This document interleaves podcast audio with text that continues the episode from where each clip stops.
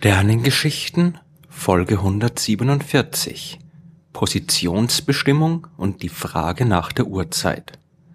In dieser Folge der Sternengeschichten geht es um eine fundamentale Frage. Wo bin ich? Aus astronomischer Sicht ist diese Frage eng mit einer anderen verwandt, nämlich wie spät ist es? Es geht heute um die Frage der Positionsbestimmung das ist heute ja ganz einfach. Jedes moderne Handy hat einen GPS-Empfänger eingebaut und mit der richtigen App findet man seine Position überall auf der Erde in wenigen Sekunden. Und selbst wenn man kein Smartphone dabei hat, kann man immer noch auf eine ganz normale Landkarte zurückgreifen und dort seinen Standort zumindest näherungsweise bestimmen.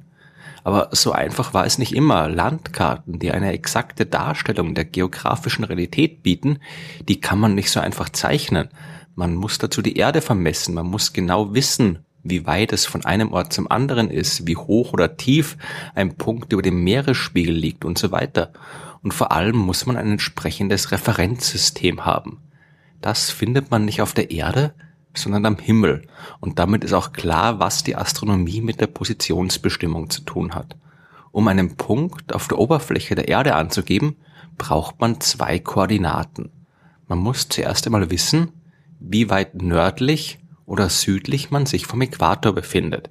Das ist die geografische Breite und die ist vergleichsweise einfach herauszufinden.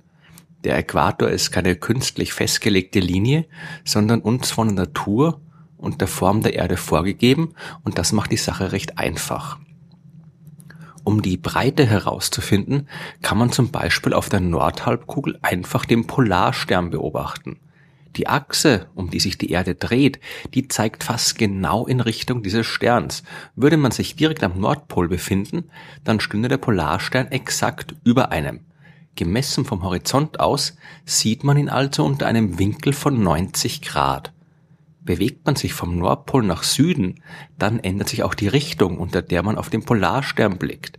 Befindet man sich genau am Äquator, dann sieht man den Polarstern, zumindest theoretisch, direkt am Horizont, also unter einem Winkel von 0 Grad. Die Höhe des Polarsterns über dem Horizont entspricht immer direkt der geografischen Breite auf der Nordhalbkugel.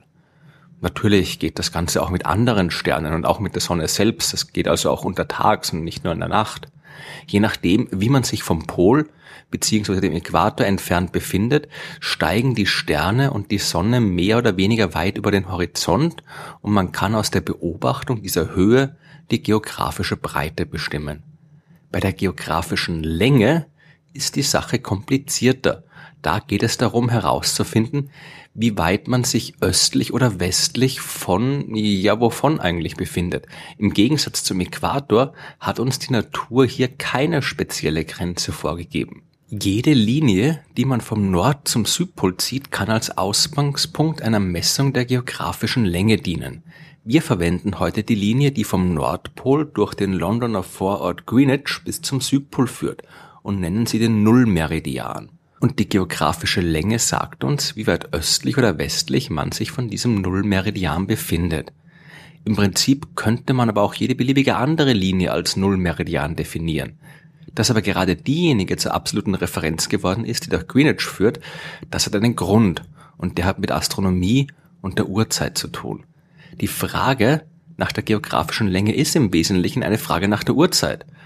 Das versteht man, wenn wir uns vorstellen, dass dort, wo wir uns gerade befinden, die Sonne untergeht. Wir sind also genau auf der Grenze zwischen Tag und Nacht. Die Erde hat sich im Verlauf eines Tages so weit gedreht, dass die Sonne unseren Standort nicht mehr beleuchtet und es finster wird. Ein Stückchen weiter im Westen ist es aber noch hell. Unser Planet dreht sich entlang seiner Achse von Westen nach Osten. Im Osten liegt also quasi unsere Zukunft, zumindest wenn es um die Zeit geht. Wenn es an unserem Standort gerade dunkel wird, dann müssen Beobachter weiter westlich noch ein bisschen warten, bis sie von der Rotation der Erde ebenfalls in die Dunkelheit hineingedreht werden. Andererseits ist es dann gegen Morgen weiter östlich schon hell, während wir noch abwarten müssen, bis wir ebenfalls aus der Nacht in den Tag hinein rotiert worden sind. Was das alles mit der Position zu tun hat, das sieht man leicht, denn was für die Nacht gilt, gilt natürlich auch für die Sonne. Wenn sie an unserem Standort mittags ihre größte Höhe über dem Horizont erreicht hat, dauert es weiter westlich noch ein bisschen, bis dort ebenfalls Mittag ist und weiter im Osten ist der Mittag schon vorbei und der Höchststand der Sonne wurde erreicht. Wenn wir uns nun darauf einigen, dass es überall immer genau dann 12 Uhr mittags ist, wenn die Sonne am höchsten steht, kann man aus der Uhrzeit direkt die geografische Länge ableiten. Denn die Erde braucht 24 Stunden für eine Drehung um ihre Achse. Ein kompletter Kreis rund um die Erde herum hat 360 Grad. 360 geteilt durch 24 ist 15. Eine Entfernung von 15 Grad in östlicher oder westlicher Richtung entlang der Erdoberfläche entspricht also einem Unterschied in der Zeit von einer Stunde.